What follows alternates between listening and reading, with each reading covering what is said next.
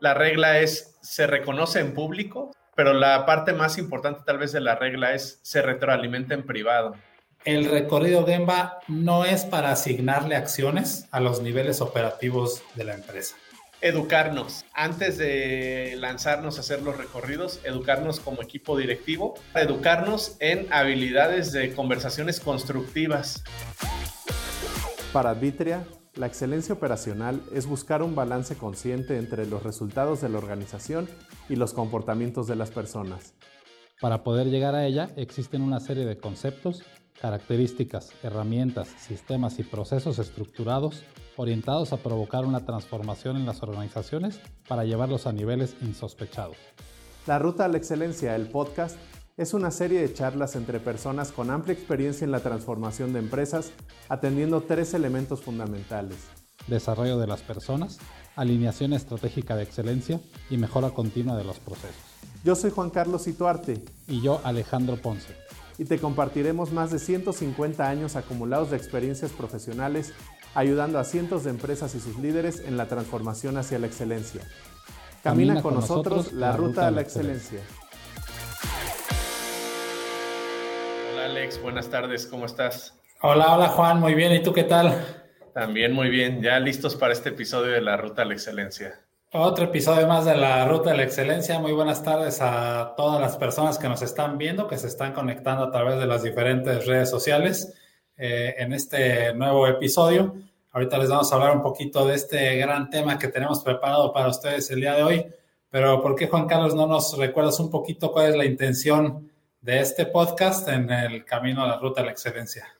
Sí, para las personas que apenas están incorporándose a esta comunidad o que es la primera vez que nos ven, eh, platicarles el objetivo de este podcast de la ruta a la excelencia es compartir con ustedes cosas que hemos visto a lo largo de nuestra, de nuestra experiencia que funcionan en un camino de transformación hacia la excelencia operacional y también darles recomendaciones de cosas que les pueden ayudar a acelerar todo ese proceso, ¿no? Entonces vamos a hablar un poquito en cada uno de los episodios de un tema y en ese tema hablamos de los errores más comunes y algunas recomendaciones que les pueden servir en su organización.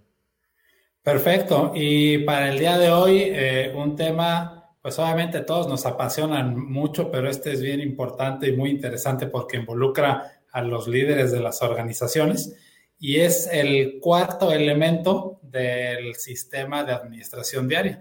En episodios anteriores hemos hablado de, ya de los tres primeros elementos del sistema de administración diaria, recordándolos un poquito, todo el tema de reuniones diarias, eh, administración visual, trabajo estándar para los líderes, son los tres primeros elementos.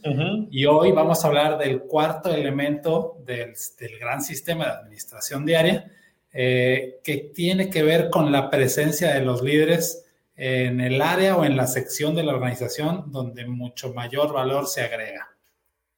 Sí, elegimos este tema también. Recordar, eh, el sistema de administración diaria es uno de los sistemas más importantes en una implementación de cambio en una organización, porque nos ayuda a todos los días tener un termómetro bien claro de cómo está la gente y que ellos cada vez estén aprendiendo más y aportando más su talento para la mejora de los resultados de la organización.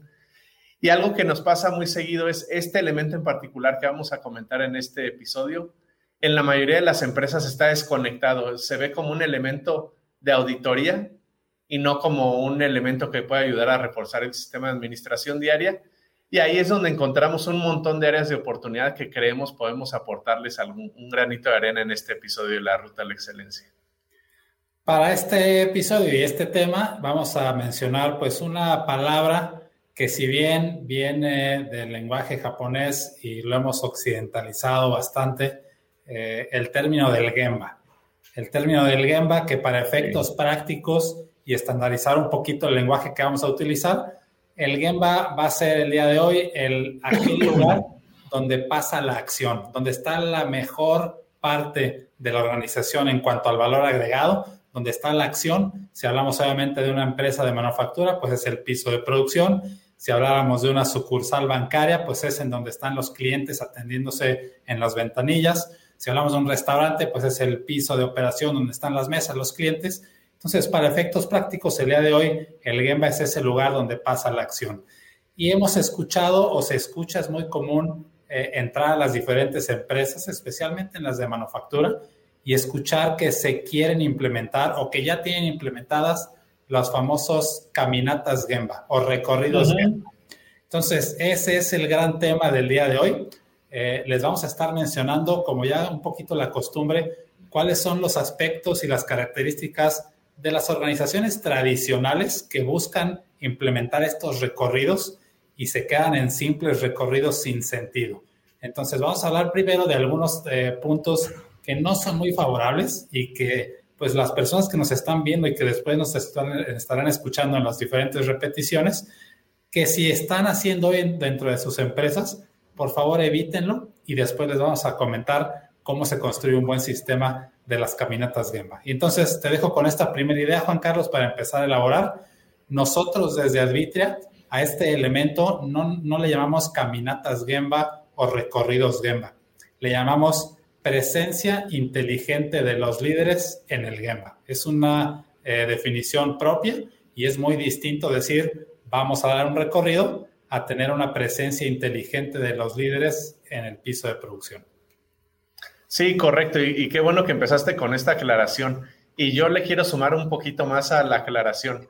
De repente hay este, compañeros en las redes sociales que se meten allá al debate, controversia si es Gemba, Gemba, con M, con N, eh, es lo menos relevante. Lo más relevante para nosotros es cómo como líder puedo aportarle más a mis colaboradores en cuando tengo presencia en el piso de producción. Y por eso le llamamos recorridos inteligentes. Normalmente también, como decías, en algunas organizaciones les dicen caminatas Gemba o caminatas de mudas, recorridos de mudas, y eso tiende a, romper un poquito el foco de los líderes en esos recorridos, como enfocarse mucho a encontrar desperdicios, cuando en realidad los que conocen los desperdicios en el piso de producción es la gente que vive ahí o la gente que está agregando valor en los procesos. Entonces, nuestra función como líder no es ahí caminar para ir a señalar, tomar fotografías, asignar acciones, regañar a la gente. Nuestra función en una caminata o en un recorrido inteligente es aportar y ayudar a la gente a aprender, ¿no? Entonces empecemos como por ahí, que el objetivo grande, el objetivo general del sistema no es ir como líder a señalar desperdicios al piso de producción, es ayudarle a la gente a aprender y a resolver sus propios problemas ellos mismos. Sí, totalmente. Entonces, empecemos por aquellas características que nos toca ver eh, en organizaciones que no necesariamente están implementando bien este elemento dentro del sistema de administración diaria, ¿no? Y esa es, esa es la primera falla. Número uno, que empiezan a hacer este tipo de recorridos en el piso de producción sin que esté ligado al sistema de administración diaria. ¿no? Entonces, ese es uno de los primeros eh, errores y de las primeras fallas, que este elemento no esté totalmente amarrado al sistema de administración diaria. Y voy a empezar con una, con una frase diciendo, pues, ¿qué, ¿qué no es un recorrido Gemba? ¿no? ¿Qué no es tener presencia inteligente? lo definimos así, es un grupo de policías, llámense los gerentes de la planta, un grupo de policías para ir a verificar que la gente está bien, haciendo bien su trabajo. ¿no? Eso no es un recorrido Gemba. Entonces, nos ha tocado ver organizaciones que nos invitan, ¿no? Nos invitan para presenciar este tipo de recorridos y no es otra cosa más que el grupo de gerentes yendo a lugares indistintos a regañar a la gente y a vigilar que están haciendo bien su trabajo. Este no es el foro adecuado y cuando tú haces eso, estás inyectando un poquito de temor en la gente y provocas que la gente pues ya no quiera verte en el piso de producción, ¿no? Correcto.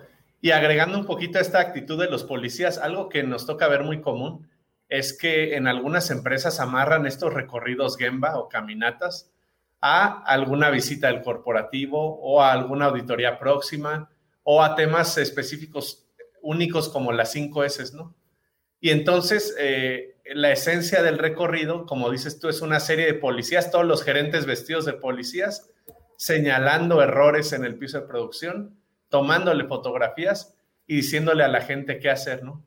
Es el último que quiere un chico que está en el piso de producción o frente a un cliente, es que todavía los líderes lleguen a meterle presión adicional, ¿no? Y señalarle cosas que seguramente él está consciente que están ocurriendo en su lugar de trabajo. Entonces, sí, definitivamente no es un recorrido Gemba el tener a todos los gerentes eh, tomando fotografías. Otra cosa que me gustaría añadir en esto de que no es un recorrido Gemba es eh, cuidar que no tengamos una actitud de intimidar a las personas, como decías tú. De repente hay empresas que para sentir que se le da más fuerza al recorrido, camina un grupo grande de gerentes o el staff completo en algunas plantas. Esto obviamente, aunque sea un staff muy amigable, intimida a la gente. O sea, estar trabajando y voltear y ver que vienen ocho gerentes, este, seis gerentes que traen a todavía atrás de ellos a cuatro personas tomando notas y otra persona tomando fotografías, aunque el ambiente de trabajo sea muy bueno, aunque la línea esté en muy buen estado, esas actitudes intimidan. Entonces, asegurar que en la planeación del sistema consideramos también eso, ¿no? ¿Cuál es el ambiente que queremos propiciar? Y también cuál es el nivel de comunicación y colaboración que queremos propiciar con, con nuestros propios colaboradores. Sí, por supuesto. Aprovecho aquí el espacio para saludar a Elena Isaías, ya los vimos por ahí conectados. Ahorita vamos a empezar a, contestar algunas de las preguntas, pero imaginemos esa situación, ¿no?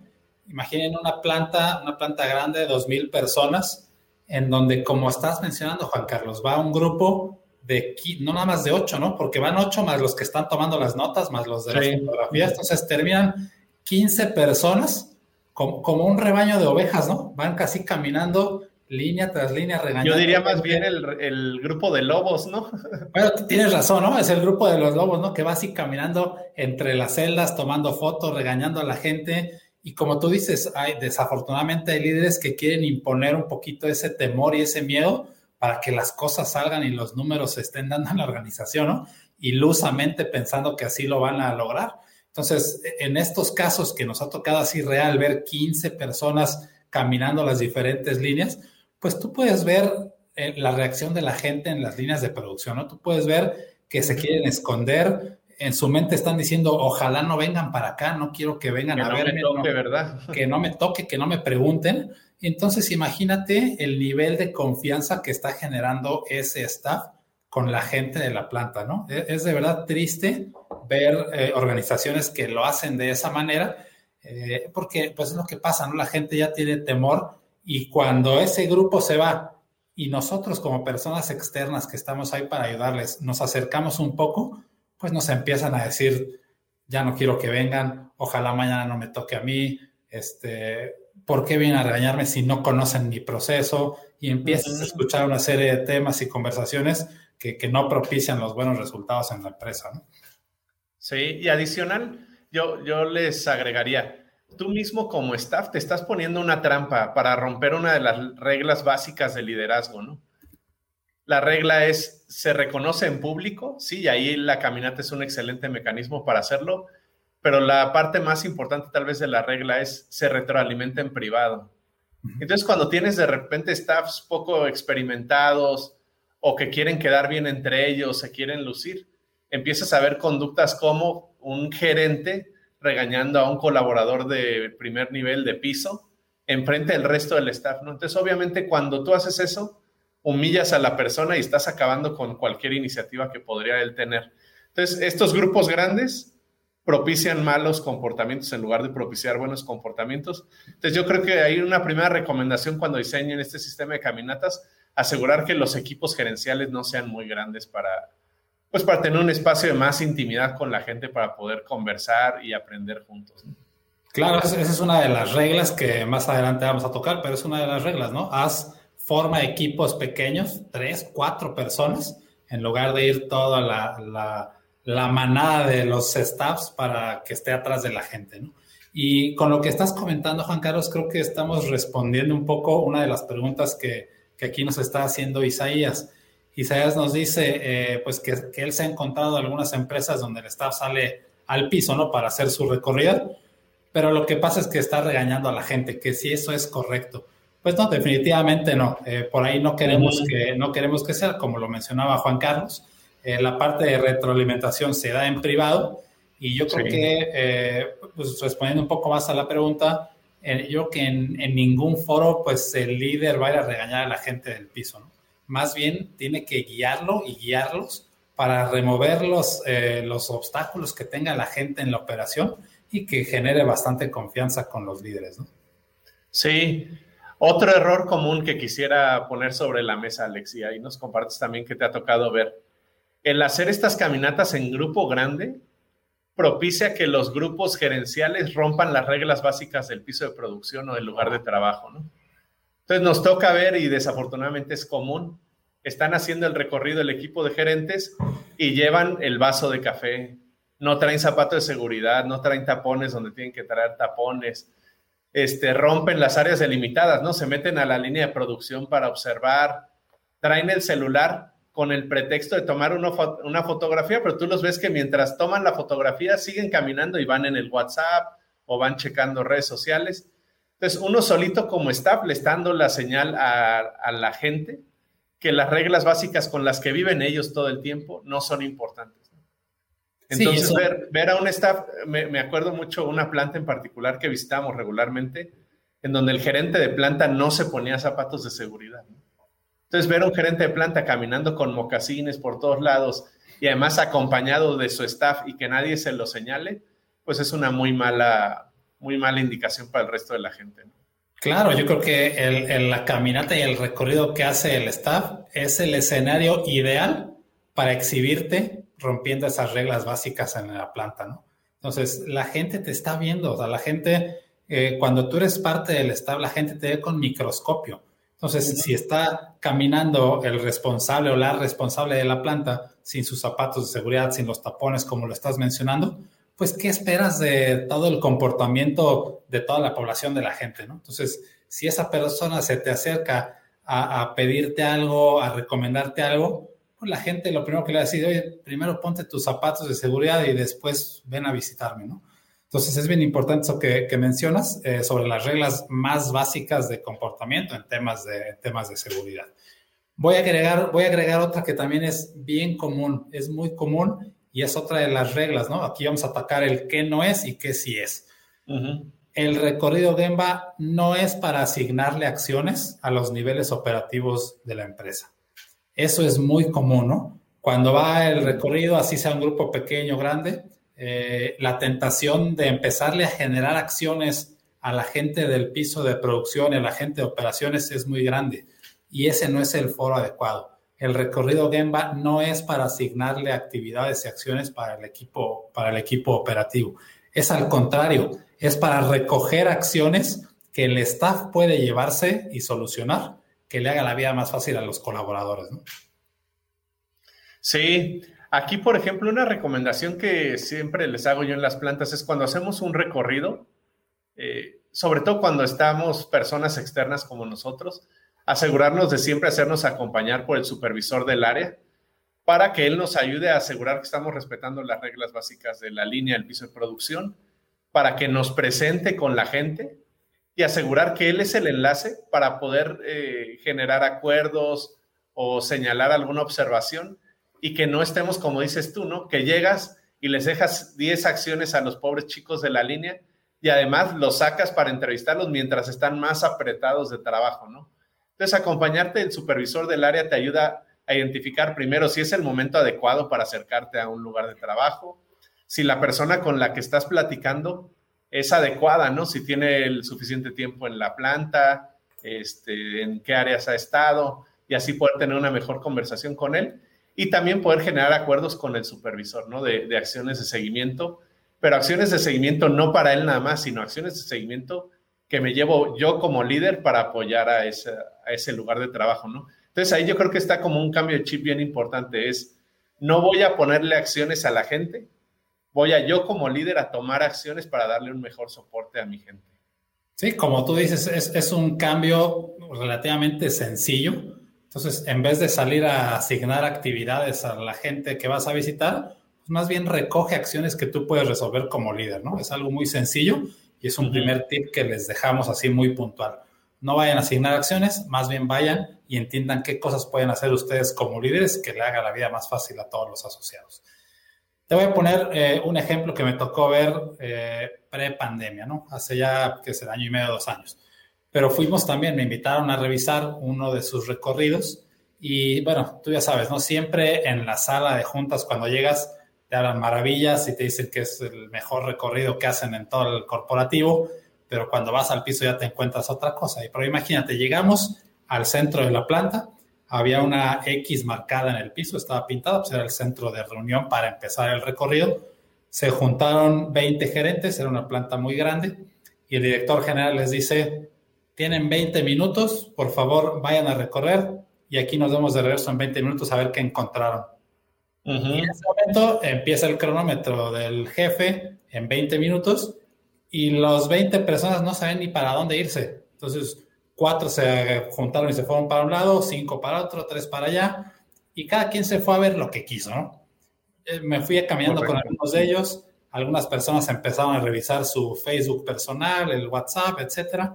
Entonces, pues se convierte en un circo, o sea, el recorrido no es un recorrido aleatorio, para ver qué encuentras, ¿no? Y bueno, terminamos, este, me fui siguiendo uno de los grupos, iban tomando fotografías, iban regañando a la gente, este, el bote de basura no está bien acomodado, falta una línea por acá de pintura amarilla, entonces iban levantando acciones y regañando a la gente y tomando fotos. Regresamos a los 20 minutos con el director de la planta y simplemente el director preguntó, díganme qué fue lo que encontraron o mándenme algún correo y en la siguiente junta de staff tocamos los puntos importantes y se acabó su gran recorrido de vano. Entonces, o sea, ahí, se cumplen muchas cosas de lo que no es un recorrido y desafortunadamente en la mente, yo le digo que viven una fantasía operacional, ¿no? En, su mente y en su fantasía operacional piensan que ese es un buen recorrido Gemma. Sí, y aquí una recomendación y también de los errores más comunes es, tenemos que como equipo gerencial ser muy honestos de nuestras capacidades y habilidades para hacer estos recorridos de forma efectiva, Y ser muy críticos también cuando estamos haciendo los recorridos. Ahorita decías el clásico del no está la línea bien pintada o el bote está fuera de lugar. Una recomendación o una regla para estos recorridos es, como líder uno tiene que observar más allá de lo evidente, ¿no? Agregas nada de valor y, y me toca ver mucho en las plantas, ¿no? Cuando hacen estas caminatas, se enfocan a cosas que tienen que ver con orden, con cinco S, y toman muchas fotografías de, por ejemplo, materiales fuera de su lugar, ¿no? Y todavía el staff termina el recorrido y dicen, fue un súper recorrido porque encontramos ocho tarimas fuera de su lugar. Pues sí, o sea, dedicarle una hora del equipo gerencial a tomarle fotografías a ocho tarimas fuera del lugar, a lo mejor no es la mejor inversión de tiempo. Entonces estamos ahí para aprender como equipo directivo y para enseñar también a, los chicos que están en las áreas productivas. No estamos para, para buscar cuántos botes están fuera del lugar o cuántas líneas faltan de, pintar, ¿no? Sí, claro, y como dices, muchas veces se convierte en buscar esas, esas fallas del orden y limpieza, pero pues eso no te va a llevar, no te va a llevar a, grandes resultados. ¿no? Entonces, ¿por qué no eh, nos pasamos a recomendaciones? Ya vamos casi a la mitad. Este, se nos sí, sí, sí. rápido. vámonos, para, vámonos por las recomendaciones, eh, porque digo, podríamos seguir hablando de, las fallas y las formas tradicionales, pero si me permites, eh, Juan Carlos, a lo largo de diferentes empresas, trabajar con muchos líderes, culturas y varios años, pues hemos afinado cuál es la, definición desde nuestro punto de vista de una buena presencia de los líderes en el GEMA, ¿no? Entonces, si me das oportunidad, Voy, a leer, para no equivocarme en ninguna palabra, pero voy a leer la definición que a lo largo de diferentes años hemos podido afinar en cuanto a la presencia inteligente de los líderes en el guerra. Entonces, ahí va. Recorridos estructurados frecuentes por parte de los líderes para promover comportamientos ideales, brindar ayuda a los niveles operativos, reconocer los esfuerzos, reforzar las prioridades del negocio, implementar y afinar los conocimientos básicos y con todo esto poder impulsar la cultura de la organización. Entonces, pues son varios elementos ¿no? que están ahí en esa definición y, bueno, escribirlos en un papel es muy sencillo, pero si realmente eh, nos enfocamos en diseñar nuestros recorridos bajo este objetivo, créanme que vamos a empezar a ver comportamientos muy distintos y las cosas se mueven en un ritmo acelerado, eh, sin precedentes de verdad. Entonces, ¿por qué no nos empiezas a comentar y empecemos a platicar de cuáles son las características y los tips así, eh, pues muy específicos de cómo provocar y cómo diseñar estas caminatas o esta presencia inteligente de los líderes para lograr ese gran objetivo que les acabo de leer? Bueno, está bien. Vamos, si quieres, como disparando una recomendación y una recomendación. Y recordándole a la gente que nos está viendo en las diferentes redes sociales, estamos hablando de caminatas Gemba, recorridos Gemba, eh, presencia inteligente de los líderes en el piso de producción. Entonces, primera recomendación que les daría yo es, como cualquier sistema, un sistema necesita una fase de planeación para ser exitoso. Entonces, en la planeación de este sistema, yo les recomendaría a uno, asegurar que tenemos un equipo que se va a dedicar en, esta fase inicial a diseñar las diferentes herramientas que vamos a utilizar, el objetivo de los recorridos, la estructura, el diseño de los equipos, de las herramientas de seguimiento, para que cuando lancemos ya lancemos bien equipados y no salgamos simplemente a caminar y a ver qué pasa, ¿no? Y la recomendación de este equipo de diseño que se mantenga al menos en los primeros meses del sistema para hacer los ajustes que nos permitan ir afinando los recorridos y que cada vez sean más efectivos. Entonces, contar de repente en el staff con un líder de este sistema, que ese líder tenga un equipo de soporte y asegurar que le dedicamos un buen tiempo a la planeación del sistema y a diseñar herramientas bien hechas para darle seguimiento al sistema de los recorridos. Yo creo que sí, definitivamente la primera fase es esa parte del diseño, yo le digo es el diseño en papel, ¿no? ¿Cómo, ¿Cómo queremos que funcione todo este sistema? Y adentro de ese sistema, acuérdense que hay herramientas, herramientas que tenemos que empezar a desarrollar. Una de esas herramientas son, pues, unas tarjetas o unas preguntas guía, de, dependiendo del tema que vamos a ir a revisar o a platicar con la gente en estos recorridos. Hacemos una, una guía muy sencilla, ¿no? De, de qué cosas platicar con la gente qué tipo de preguntas, si nos vamos a estar enfocando a nivel sistema, a nivel herramienta, si vamos a hablar de motivación, de seguridad, etcétera. Entonces, un punto que es una recomendación muy específica es construyan dentro de este sistema de los recorridos eh, tarjetas guía de preguntas y de temas con los que vamos a ir a platicar con la gente. Como decimos, no, no son recorridos aleatorios ni de lugar, ni de fecha, ni de tema, sino todo esto se hace por diseño. Entonces, cuando tú tienes esa guía antes de arrancar tu recorrido, ya tienes en mente qué tipo de, conversaciones vas a tener con la gente, ¿no? Recordando que son conversaciones para ayudarles y para construir toda la cultura que tenemos diseñada. Ahora es importante que esas tarjetas y esas preguntas guía estén totalmente ligadas a la gran estrategia de la organización.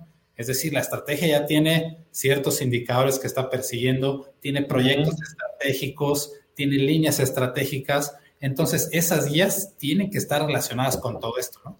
Si, decimos que la estrategia tiene que ver con seguridad o inventarios o este, ideas de mejora, etcétera, y no hablamos nada de eso en el piso de producción, pues estamos rompiendo ahí un vínculo importante con esa estrategia. ¿no? Sí, y aquí agregaría, eh, me voy a ir sobre esa misma línea de pensamiento, ¿no? Eh, a lo mejor algunos de los que están viendo ahorita la transmisión dicen, oye, nosotros ni siquiera estoy seguro de que tengamos una estrategia. Si ustedes no tienen claridad sobre su estrategia, al menos asegúrense que sí tienen claridad sobre los temas que van a estar observando e interactuando en el piso de producción. Entonces, normalmente, eh, ¿qué esperaría uno observar en una empresa? Que tengas eh, temas relacionados con el SQDC, o nosotros le decimos GPSF. Hablar de seguridad, hablar de calidad, hablar de entregas, hablar de costos. O GPSF es hablar de la gente, de los procesos, del servicio y de las finanzas. Entonces, eso nos ayuda a poder diseñar estas tarjetas que dices, ¿no? En donde hago una pequeña guía de qué es la prioridad en ese tema, cómo vamos en el área, qué tipo de preguntas le debo hacer a los colaboradores y me apoyo también en esa tarjeta para tomar notas y asegurar que no me salgo de tema, ¿no? Entonces, si voy al piso un día a hablar de calidad, me enfoco en calidad y no es llego con mi tarjeta de calidad y después me desvío a hablar de este, seguridad y cinco s y las cosas como más, más comunes, ¿no? Sí, claro, entonces esas, esas guías te sirven bastante para poder entender los grandes temas que están adentro de la organización. Y es un excelente punto, ¿no? Algunas personas, de hecho, nos han dicho en algunos comentarios, oye, es que no estoy seguro si tenemos estrategia definida. Ok, entonces, como dices tú, entiendan perfectamente los temas que van a ir a tocar eh, con la gente en el piso de producción. ¿no? Me voy a la siguiente recomendación que, va totalmente eh, alineado con lo que estamos diciendo. Necesitamos un elemento visual para controlar todo lo que está pasando alrededor de estos recorridos. ¿A qué me refiero por elemento visual? eh, imaginen un tablero, un tablero adentro de la planta, en donde tenemos el mapa de la empresa, el layout de la planta, ya lo tenemos dividido por zonas o por cuadrantes, tenemos ahí 10, 15 zonas dentro de la, dentro de la planta, y ahí en ese cuadro tú vas a poder ver quiénes son los equipos que ya han sido diseñados de 3, 4 personas, ya dijimos que tienen que ser equipos pequeños, quiénes son los equipos qué días le toca salir a cada equipo, a qué días le toca hacer su recorrido a cada uno de los equipos, a qué área, eh, qué tema vas a checar, de tal forma que tú volteas a ver este elemento visual y rápido, en menos de un minuto, tú puedes saber cuántos equipos están afuera el día de hoy, a qué áreas le toca visitar, este, cuándo fue la última vez que el equipo X salió a hacer su recorrido, cuáles fueron los principales... Eh, eh, temas que salieron para el staff, ¿no? ¿Cuáles son los principales hallazgos exacto y las principales acciones que se derivaron para el staff del equipo gerencial? Entonces, esa es otra recomendación importante. Armen un elemento visual que les pueda dar la información rápido y, y puedan administrar todo lo que pasa alrededor de los grandes recorridos Gemba. Sí, qué bueno que sacaste este tema de la ayuda visual porque te ayuda a darle seguimiento a tu sistema de recorridos y además evitar caer en, errores comunes, ¿no? Por ejemplo, asegurar que la distribución de temas y de áreas es uniforme. De repente hay plantas que tienen una, una zona de la planta muy caliente con muchos problemas de calidad o de entregas y tú te encuentras que el staff está haciendo dos o tres recorridos al día o al turno a esa línea, ¿no? Entonces, para el equipo obviamente es hasta más presión, es más estrés, eh, no les estás ayudando a resolver los problemas. Entonces, ese tablero visual de áreas, equipos de líderes, temas, frecuencias de los recorridos, te ayuda a saber a dónde ya fueron los gerentes, qué tema vieron en esa área, quiénes participaron en ese recorrido y asegurar que nos dividimos, sobre todo en plantas muy grandes, para estar tocando todas las áreas de la empresa y, y no dejar de repente áreas muy descuidadas y otras áreas con presencia muy, muy intensa. Y aprovecho para conectar con una pregunta de Daniela. Saludos, Daniela Orozco. Este, nos pregunta cuál es la frecuencia recomendada para los Gembas. Sí. Este, la presencia del equipo gerencial debería ser diario, ¿no? Sí, claro, la planta, perdón, dale, dale. Sí, sí, sí, la, frecuencia yo, iba a decir es diario. Eh, sin embargo, no significa que todos los gerentes diario forzosamente tienen que hacer recorrido. Cuando haces tú este plan, podrías definir que cada gerente participe en unos tres, cuatro recorridos a la semana y si son equipos pequeños, ya aseguras tener una buena cantidad de recorridos del equipo gerencial por las áreas productivas. Entonces, sí necesitamos tener presencia de los líderes diario en el piso, pero no significa que todos diario juntos tienen que estar en el piso.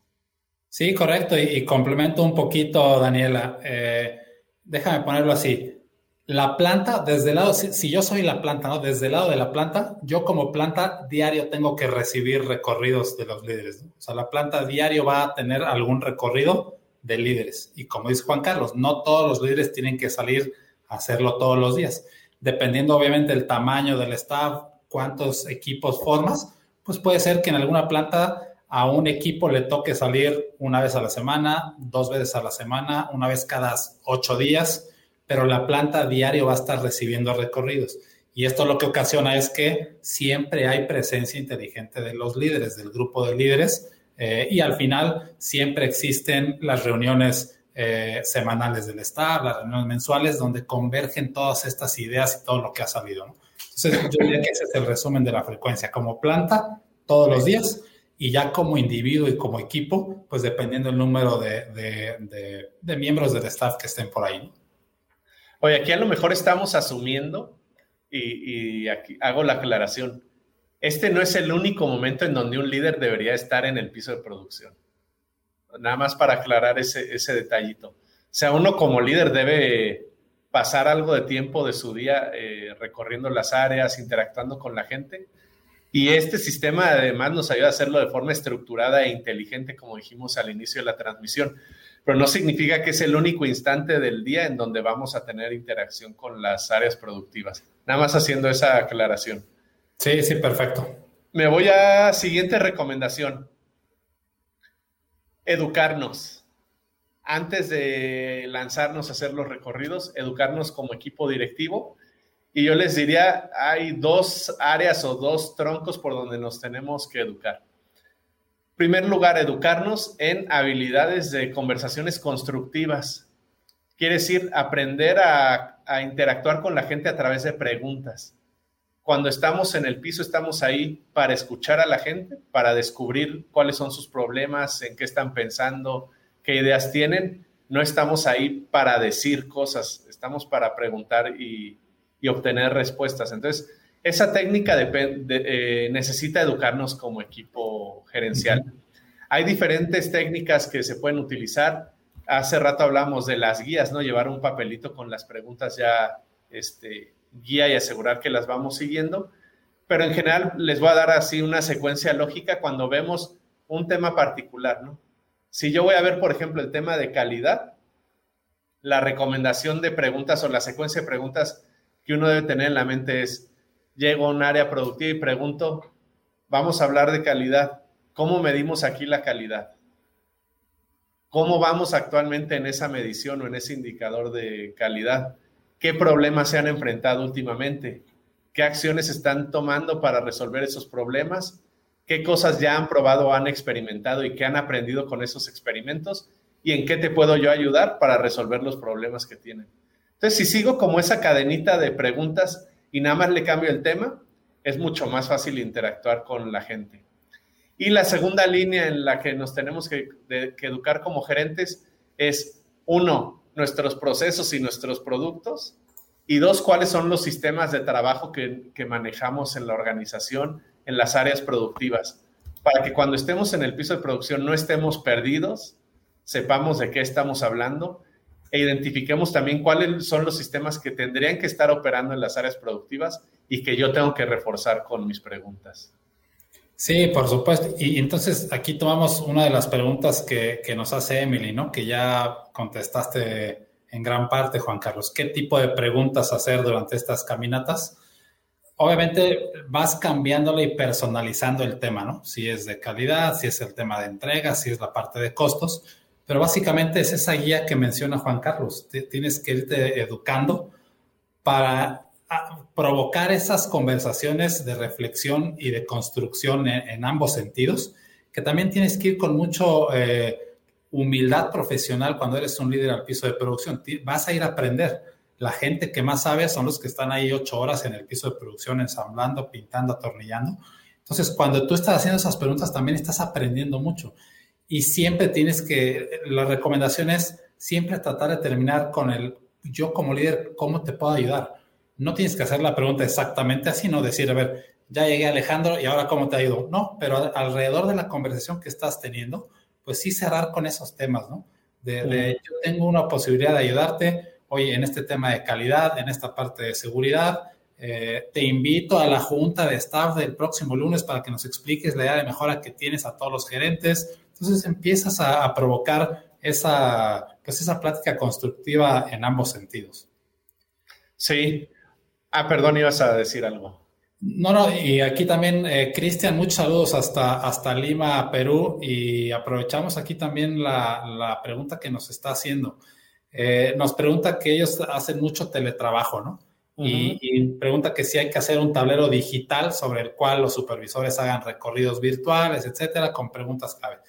Eh, la respuesta es, claro, Cristian, tenemos que irnos adaptando y, siendo creativos ahora en este mundo digital que ha sido muy, eh, en gran parte provocado, pero digo, hemos visto cosas como, o hemos hecho cosas como recorridos virtuales, un casco con un ingeniero y un supervisor con una cámara y van haciendo el recorrido y todos los líderes están atrás de la cámara haciendo preguntas, etcétera. Entonces, a responder la pregunta específica de hacer un tablero digital, sí, la recomendación es sí hacerlo eh, y hacer tu tablero digital para que ahí los supervisores y los líderes estén controlando todos sus recorridos, ¿no?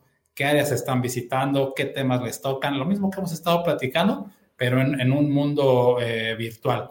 Y los riesgos más fuertes que se ven es lo que hemos visto ¿no? en diferentes temas, no solo en los recorridos Gemba. La gente a veces piensa que moverse de lo, del papel y de lo presencial a lo virtual va a ser más sencillo, ¿no? Y que las cosas se van a hacer por sí solas. y yo creo que requiere un poco más de disciplina eh, en la parte virtual, ¿no? Porque depende más de tus acciones y de tus comportamientos de que realmente se lleven a cabo pues, los diferentes temas que, por ejemplo, hoy estamos hablando de los recorridos. Sí, yo le agregaré algunos riesgos, este, Cristian. En esta pandemia nos ha tocado ver ya ejemplos muy creativos de uso de la tecnología para mantener eh, sistemas como este funcionando. Y, por ejemplo, nos toca ver qué hacen la videoconferencia. Va una persona con una tablet o una laptop por el piso de producción, se acerca un área, apunta, tienen interacción. Y, por ejemplo, cosas que nos ha tocado ver en estos nuevos recorridos virtuales es que ahora participa más la gente, ¿no? Entonces tienen la videoconferencia con 80 personas conectadas viendo a un supervisor de producción con un operador en, una zona. Y de nuevo, o sea, eh, cuando el supervisor dice, ay, caray, tengo 80 personas aquí viéndome, se empieza a como a desvirtuar un poquito el objetivo del recorrido. Entonces, el hacerlo virtual es para facilitar la vida, para poder tener interacción aún con las restricciones que tenemos por la pandemia, pero que eso no se convierta como en todo un show, ¿no? Que parece ya más como una actividad de otro tipo y no un recorrido de, aprendizaje. Entonces, cuidar esos detallitos hacen que se pueda aprovechar muy bien la tecnología y que los recorridos y el sistema siga funcionando también con mucha, con mucha eficiencia. Hoy, para que no se nos, eh, se nos vaya a pasar, porque obviamente el tiempo vuela. Es lo que eh, estoy viendo ya así de reloj. Que no se nos olvide las, las reglas, ¿no? Las reglas principales que debemos de tener en cuenta eh, en este, en cuando diseñamos estos recorridos. Entonces, voy a mencionar las tres o cuatro y ahorita haremos algunos comentarios. ¿no? Eh, número uno, pues no tengan distracciones, estén 100% enfocados en este recorrido y si es necesario apaguen celular, no lo lleven, este, dediquen todo el tiempo y todos sus sentidos para poder estar presentes en este recorrido. Solo mantengan una conversación, no, no tengan conversaciones paralelas. También por eso la intención de llevar grupos pequeños, ¿no? Tres o cuatro personas para que solamente exista una conversación. Entonces, tú tienes a tres líderes o cuatro enfrente de uno o dos muchachos en la línea de producción y ahí se está entablando una sola conversación. Eso le quiere decir a la gente o le manda la señal de que lo que están diciéndonos es, es muy importante y es el principal objetivo de los recorridos. Entonces, y de ahí va la otra regla. Habla, habla menos y escucha más, ¿no? Esa es una de las reglas de, de los líderes en cualquier lugar y más en estos recorridos, ¿no? Escucha, escucha, escucha y habla un poquito menos para que la gente te pueda eh, soltar toda la confianza y decirte exactamente lo que está pasando. Ahí, dejo tres reglas. Yo me quiero echar un par de recomendaciones más. Ya se nos está acabando el tiempo y no me quiero quedar así o sentir que me estoy quedando con mucho. Entonces, recomendación adicional. Ir preparado siempre al recorrido y destinarnos unos minutitos previos para hablar con el supervisor del área acerca de qué está ocurriendo en el área que vamos a visitar, este, qué problemas han tenido, qué ideas eh, sobresalientes se han implementado, en qué proyectos están trabajando, si hay alguna persona nueva o alguien que debamos reconocer y prepararnos para llegar al recorrido. Entonces, no llegar ahí como a ver de qué platico y prepararme, por ejemplo, si veo que hay alguien a quien reconocer, pues me llevo alguna, alguna notita, algún obsequio y lo puedo entregar ahí durante el recorrido, ¿no? Si hay algún proyecto, pues igual llevo un poco de información adicional para poder aportar más en la, en la conversación, pero no llegar, no intentar llegar a improvisar al recorrido. Esa sería como una primera, una primera recomendación. Y la segunda recomendación, hace rato les decíamos, esos recorridos son para llevarme yo a acciones como líder de qué cosas adicionales puedo hacer para apoyar a las, a las áreas que visito. Entonces, la recomendación aquí es asegurémonos que tenemos un mecanismo o una herramienta que me permita darle seguimiento a esas acciones. Entonces, no se vale decirle a la gente, ah, sí, aquí ya tomé nota de lo que me estás diciendo, me lo llevo de, de compromiso y llego a mi lugar de trabajo y tiro ese papelito o no lo registro en ningún lugar. Hay que asegurar que tenemos la herramienta para darle seguimiento a esos compromisos como líder. Y ahorita mencionaste el reconocimiento, ¿no? Y, no quiero dejar de mencionar este ejemplo que ahorita me acordaste, pero el sistema de administración de área está construido de tal forma que también eh, tiene una sección de reconocimiento genuino, le llamamos, y consciente de los líderes. ¿no? Entonces, imagínate que en un recorrido de estos, que ya hemos instalado algunos en varias empresas, eh, hay una sección en donde llegan noticias generales importantes. Por ejemplo, nació el hijo de nuestra operadora por allá en la línea 24. Se graduó el hijo de una persona que trabaja en aquella sección. Entonces, esos papelitos aterrizan a un tablero del staff y entonces cuando se hace el recorrido Gemba, toman, toman de estos papelitos de manera aleatoria y parte del recorrido Gemba llega el director general, te da una palmada por atrás. Juan Carlos, me enteré de que nació tu hijo o que se graduó tu sobrino, tal. Muchas felicidades, es un orgullo tenerte. Y la gente se sorprende porque no se la esperaba. Entonces hay todo un sistema construido para, para promover esta parte del reconocimiento. ¿no? Entonces es bien interesante eh, y pues eso hace que, los ojos y como decimos, ¿no? el brillo, el brillo en los ojos de la gente empieza a, iluminarse. Y, aprovechamos ya los últimos minutitos, ¿no? Aquí una, una pregunta de Enrique. Saludos, Enrique. Nos dice que si el Gemba debe cumplir con un ciclo PDCA para asegurar el cierre de las oportunidades. Yo diría que eh, recordemos, ¿no? Cuando vamos a un Gemba, vamos a recoger acciones para los líderes. Para nosotros como líderes son las acciones que recogemos. Entonces, ya la administración y el cierre de esas acciones depende ya un poquito del tipo de herramientas y sistemas. Sí se recomienda que siempre tengamos un, pensamiento cerrado de ciclo de mejora del PDCA, pero bueno, tenemos, por ejemplo, tableros de compromisos, tenemos diferentes este, reuniones diarias en el sistema de administración diaria para dar seguimiento a todo el cierre de estas oportunidades. Sí, saludos Enrique hasta Costa Rica. Y para complementar esa pregunta, la última recomendación que les dejo, siempre lleven su trabajo estándar a esos recorridos. Entonces, cuando llevas tu trabajo estándar, aseguras que cierras el ciclo, que estás siguiendo el ciclo PDCA. Entonces, esa sería mi última recomendación. Llevar mi trabajo estándar. Si alguien de ustedes no tiene trabajo estándar, por lo menos asegurar que llevan donde, donde tomar notas. O si, o si no entienden lo que es el trabajo estándar, pues, bueno, pues ya escuchan el episodio anterior, ¿no? Que fue el que platicamos todo, todo el episodio anterior de trabajo estándar y ahí lo explicamos y ahí está toda la, la herramienta. Este, híjole, se nos fue el tiempo otra vez, eh, Juan Carlos. De verdad que, queremos eh, promover y provocar líderes que sean conscientes y que tengan un acercamiento y una presencia genuina con la gente. Y que si al rato en la calle te encuentras a los muchachos de la planta, te volteen a ver con alegría, te volteen a ver con alegría. Este, antes de la pandemia, pues que corrieran a darte un abrazo, porque realmente ven en ti un líder que los inspira y que les ayuda a través de, este, estos recorridos. Entonces, yo los dejo con esa idea y siempre volteen a ver cómo están eh, diseñados sus sistemas y sus recorridos en este caso y vean qué comportamientos están provocando el día de hoy. Y yo la última reflexión que quisiera dejarles es, esta es otra herramienta bien importante para aprender todos los días como líder y también para construir una organización que todo el tiempo está aprendiendo. Entonces, eh, no la dejemos de lado, no es una herramienta de auditoría, es una herramienta para aprender. Y agradecerles a todos, a las personas que nos acompañaron en este episodio en vivo, eh, mandarles saludos a las personas que nos ven en las diferentes redes sociales, eh, varias partes del país, de Centroamérica, Sudamérica, y recordarles que nos vemos el próximo miércoles, 7 de la tarde, hora del Centro de México. Aquí nos vemos en el podcast de la Ruta a la Excelencia. Vamos a tener un invitado eh, muy especial en el próximo episodio, no se lo pierdan. Eh, un experto mexicano que vivió muchos años en Japón, escribió varios libros. Vamos a hablar de, de, la filosofía Kaizen como un estilo de vida, bien interesante. Por aquí nos vemos y que tengan todos muy buenas tardes. Chao. Bye. Para Advitria, la excelencia operacional es buscar un balance consciente entre los resultados de la organización y los comportamientos de las personas. Para poder llegar a ella existen una serie de conceptos, características, herramientas, sistemas y procesos estructurados orientados a provocar una transformación en las organizaciones para llevarlos a niveles insospechados.